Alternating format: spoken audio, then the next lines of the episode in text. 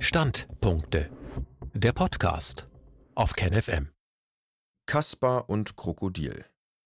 Die Ablehnung des Ergebnisses der thüringischen Ministerpräsidentenwahl durch Berliner Politiker offenbart ein demokratisches Defizit. Das politische System erscheint vielen als manipulierte Puppenbühne. Wie viel parlamentarische Selbstbestimmung, Diskussion und Vielfalt sind erwünscht? Ein Standpunkt von Paul Schreier. Was zurzeit in Thüringen passiert, scheint zu einer Lehrstunde für das ganze Land zu werden. Wie umgehen mit der mächtiger werdenden Partei von Alexander Gauland, Alice Weidel und Björn Höcke, einem Politiker, der einem Gerichtsurteil zufolge als Faschist bezeichnet werden darf. Viele sind überzeugt, die Partei müsse weiterhin hart und konsequent ausgegrenzt werden, schließlich handele es sich um Nazis, debattieren sei zwecklos und sogar gefährlich. Stattdessen müsse man aufstehen und die Feinde der Demokratie mit aller Kraft bekämpfen. An dieser Stelle endet die Argumentation meistens. Die Losungen erscheinen vielen Menschen einleuchtend, wirken klar und vor allem gerecht, wir, die Anständigen, gegen sie, die Rückständigen und Bösen, keinen Fußbreit den Faschisten, wir sind mehr. Leider ist dieser vermeintlich gerechte Kampf am Ende vor allem eins selbstgerecht. Denn wer so argumentiert, der hinterfragt selten die eigene Position, ist auch kaum motiviert, Verständnis für die Gegenseite aufzubringen. Man hat schließlich recht, die Nazis sind Verbrecher, gemeine, rassistische Massenmörder, die in der Vergangenheit erst durch alliierte Bomben und Panzer gestoppt werden konnten. Nun schicken sie sich an, zurückzukehren. Das muss um jeden Preis verhindert werden. Doch abgesehen von der fragwürdigen Pauschalisierung, alle AfD-Politiker seien Nationalsozialisten, wie soll der wachsende Einfluss der Partei aus Sicht der Kritiker konkret verhindert werden? Will man nicht bloß alle gewählten AfD-Abgeordneten bekämpfen, sondern auch sämtliche Bürger, die dieser Partei ihre Stimme gegeben haben? In Thüringen waren es zuletzt 23 Prozent. Wenn ja, mit welchem Ziel soll das geschehen? Dass die AfD-Wähler unter dem Druck der anderen ihre Haltung abschwören? Dass sie zukünftig den Mund halten oder gleich ganz verschwinden? Nazis raus? Wenn ja, wohin? Weg aus Deutschland? Weil wir, also die AfD-Kritiker, hierzulande mehr sind? Die Frage sollte erlaubt sein, wie kann man glauben, mit einer solchen Geisteshaltung die Demokratie zu verteidigen oder überhaupt irgendetwas Produktives zu erreichen? Die Einstellung, die sich in solchen Überlegungen ausdrückt, selten werden sie so direkt ausgesprochen oder auch nur zu Ende gedacht, ist der Haltung von überzeugten Nazis gefährlich nahe, man verleugnet schlichtweg die Legitimation der anderen. Es darf sie nicht geben. Sie haben kein Recht, hier zu sein, müssen sich entweder uns, den Anständigen, anpassen oder aber verschwinden, sonst. Ja, was eigentlich sonst? Eine unverzeihliche Wahl. Das Chaos bei der aktuellen Regierungsbildung in Thüringen hat die Auseinandersetzungen in neuer Schärfe auf die Tagesordnung gesetzt. Hintergrund ist ein schon seit 20 Jahren andauernder Niedergang der CDU in Thüringen. Der Wählerzuspruch geht seit 1999 steil bergab, von damals 51 Prozent auf nur noch 33 Prozent im Jahr 2014.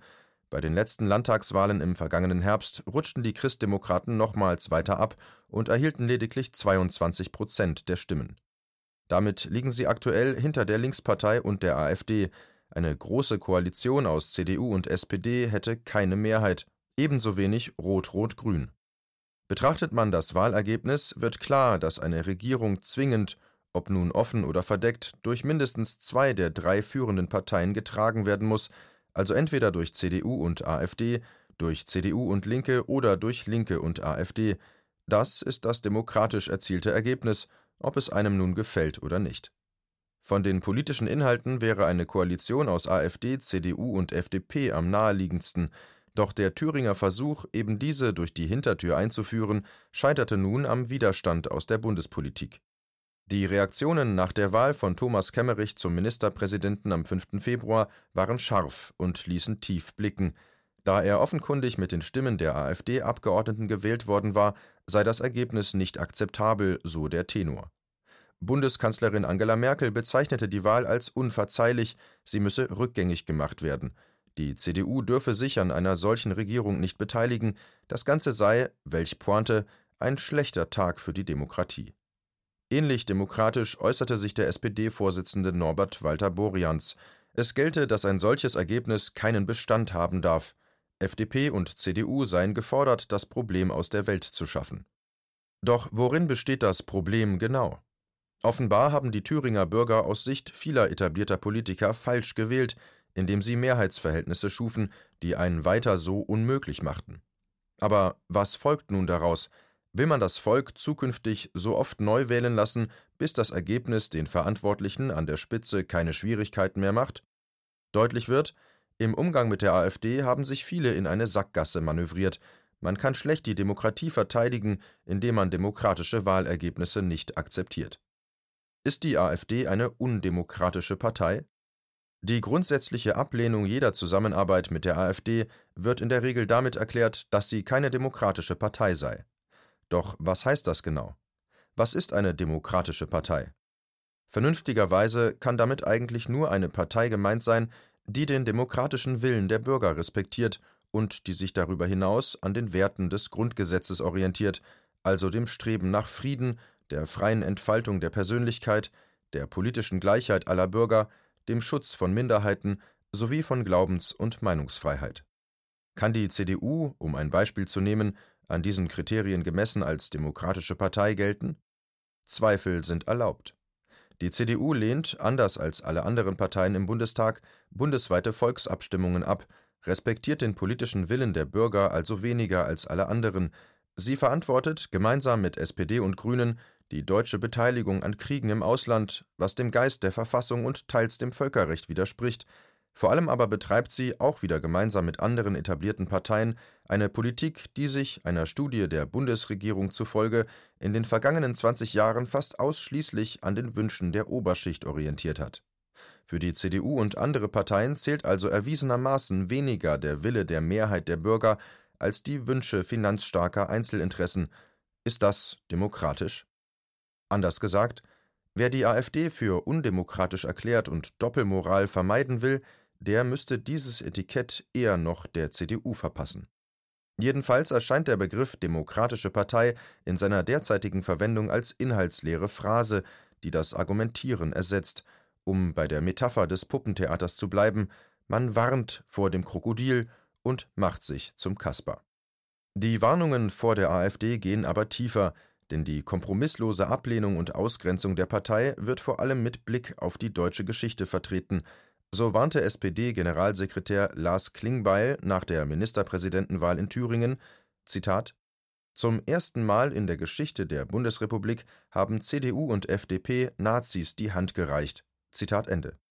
Damit hätten diese Parteien den demokratischen Konsens nie wieder aufgekündigt.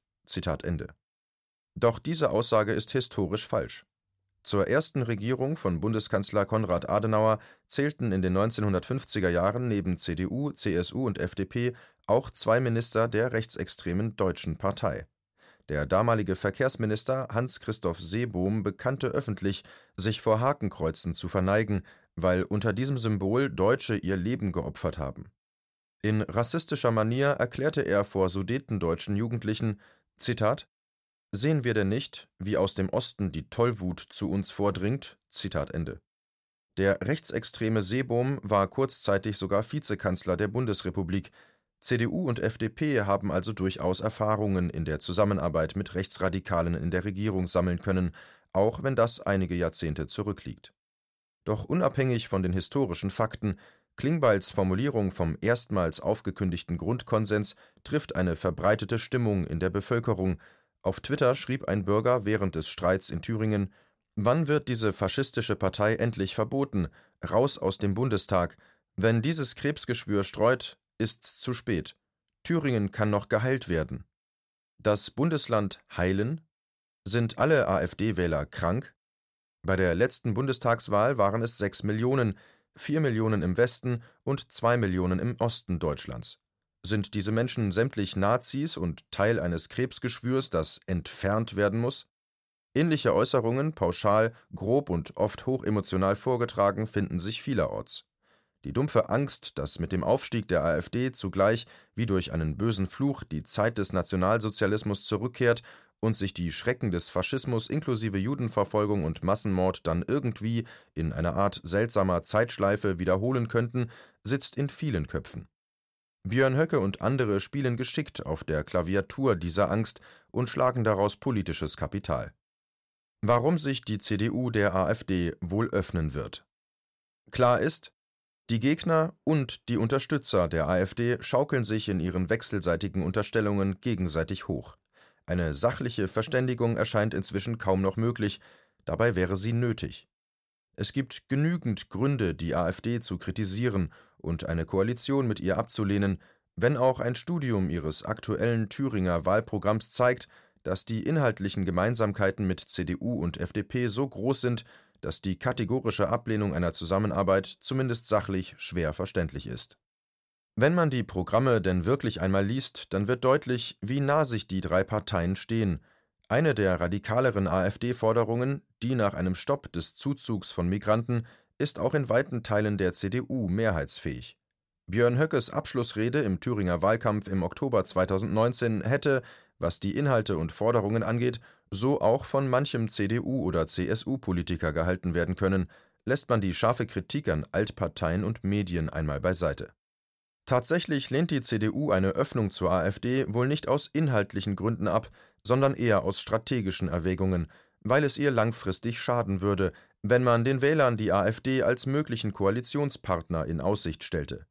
Nur solange die CDU glaubhaft machen kann, dass eine Stimme für die AfD eine verlorene Stimme ist, weil die AfD keine Chance für eine Regierungsbeteiligung bekommt, werden unentschlossene konservative Wähler sich im Zweifel eher für die CDU entscheiden, so das Kalkül. Diese Strategie geht langfristig aber nur dann auf, wenn die Popularität der AfD nicht weiter steigt, sondern sinkt. Manches deutet darauf hin, dass die CDU diese Wette verliert und sich daher über kurz oder lang auch der AfD öffnen wird. Die AfD wirbt derweil auch um Stimmen aus anderen Lagern. In Thüringen setzt sie vereinzelt sozialdemokratische Akzente, etwa durch die Ablehnung von Privatisierungen als Irrweg, so das Wahlprogramm. Zugleich will man allerdings den Mindestlohn durch eine gute Lohnentwicklung überflüssig machen. Woher diese kommen soll, bleibt offen. Die AfD, so viel macht eine nähere Betrachtung deutlich, ist im Wesentlichen eine aufgefrischte Variante des konservativen Flügels der CDU, ergänzt um einige populäre Positionen anderer Parteien. Ihr öffentliches Image, und zwar sowohl bei den Anhängern als auch bei den Gegnern, passt nicht zum Programm, wie gesagt, man sollte es einmal gelesen haben. Der angekündigte Politikwechsel ist von dieser Partei daher auch kaum zu erwarten. Ganz im Gegenteil, wesentliche Probleme der Gesellschaft bleiben bei der AfD vollständig ausgespart, die zunehmende gesellschaftliche Ungleichheit durch riesige Vermögen Einzelner und die politische Machtkonzentration bei wenigen Konzernen und Milliardären sind kein Thema, genauso wenig wie bei CDU und FDP. Auch die rasante Zerstörung der Natur und damit der Lebensgrundlagen durch das bestehende Geld- und Wirtschaftssystem kommt im Programm nicht vor, lediglich etwas grüne Romantik, so als lebte man vor 200 Jahren. Zitat wir sehen den Menschen nicht als Fremdkörper und Störenfried, sondern als umsichtigen Gestalter. Zitat Ende.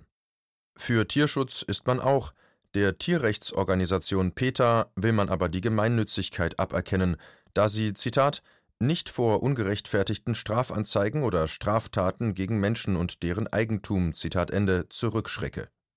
Kurzum, die AfD ist eine rechtskonservative Partei, die bei CDU und FDP gut andocken kann und das, wie gesagt, wahrscheinlich auch wird. Ihr rebellisches Image ist zum größten Teil Marketing, um unzufriedene Bürger möglichst in der rechten Hälfte des politischen Spektrums zu halten, dort, wo die großen Unternehmen und Vermögenden den Ton angeben. Verflechtung mit der Geldelite. Das Thema Klassenkampf meidet man konsequent. Kein Wunder, ist die AfD-Spitze doch eng mit elitären Wirtschaftskreisen verflochten. Es fällt auf, dass dieser Aspekt der Partei kaum ein Thema in den Medien ist, vielleicht weil eine solche Verflechtung ganz ähnlich auch die meisten etablierten Parteien betrifft und generell ausgeblendet wird. Stichwort Bilderberg-Konferenz. Die Verbindungen sind vielfältig. Alice Weidel, Co-Fraktionschefin der AfD im Bundestag, arbeitete vor ihrer Parteikarriere für die Investmentbank Goldman Sachs sowie im Vorstandsbüro von Allianz Global Investors, einem der weltgrößten Vermögensverwalter. Ihr dortiger Chef, James Dilworth, ein aus New York stammender Wall Street-Banker, hatte unter anderem zehn Jahre lang ebenfalls für Goldman Sachs superreiche Privatkunden noch reicher gemacht. Die Erbschaftssteuer wollen Weidel und die AfD nun abschaffen, im Interesse der Leistungsträger in unserer Gesellschaft. Welche Leistung die Erben reicher Menschen vollbracht haben, bleibt unklar.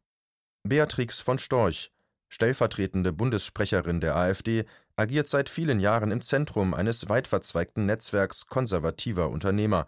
Sie arbeitete zunächst im Vorstand des sogenannten Bürgerkonvents, eines Vereins, der vom rechtskonservativen Bankier und Milliardär August von Fink unterstützt wurde und wo man sich für den Abbau von Sozialleistungen zugunsten privater Vorsorge einsetzte, sowie überhaupt für einen geringeren Einfluss des Staates.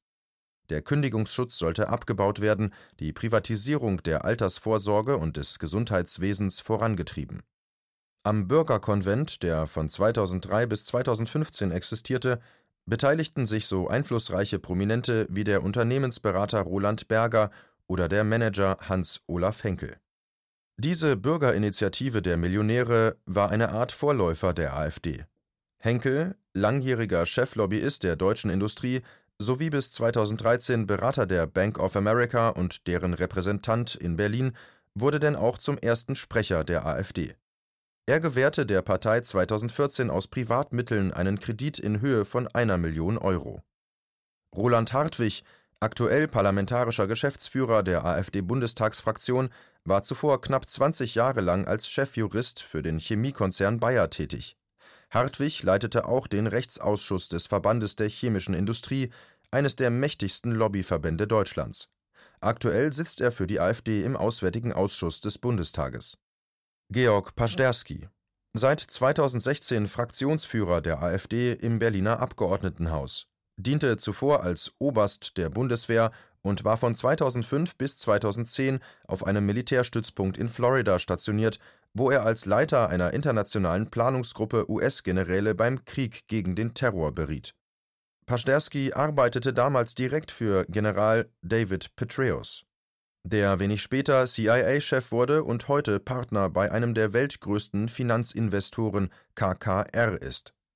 Oberst Pasterski ging kurz darauf in Rente und übernahm 2013 die Geschäftsführung der neu gegründeten AfD, die er zwei Jahre lang generalstabsmäßig leitete.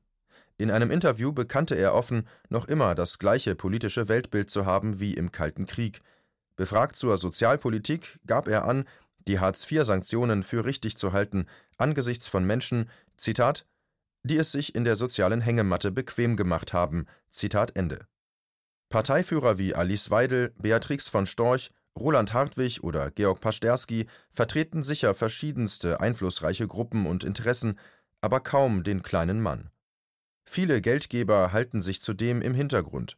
2016 und 2017 erhielt die Partei millionenschwere Wahlkampfhilfe mittels mehrerer großer Zeitungs- und Plakatwerbekampagnen, lanciert über einen dubiosen Verein zur Erhaltung der Rechtsstaatlichkeit und der bürgerlichen Freiheiten, dessen Finanziers im Dunkeln blieben. Der Verein Lobby Control schrieb in einer Analyse, es handle sich, Zitat, um die wahrscheinlich größten intransparenten Geldflüsse der letzten Jahre zugunsten einer einzelnen Partei. Zitat Ende. Die AfD ist, ähnlich wie die Deutschnationale Volkspartei in den 1920er Jahren oder der Bürgerkonvent von 2003 bis 2015, eine Opposition von oben, gelenkt im Sinne von Managern und Millionären.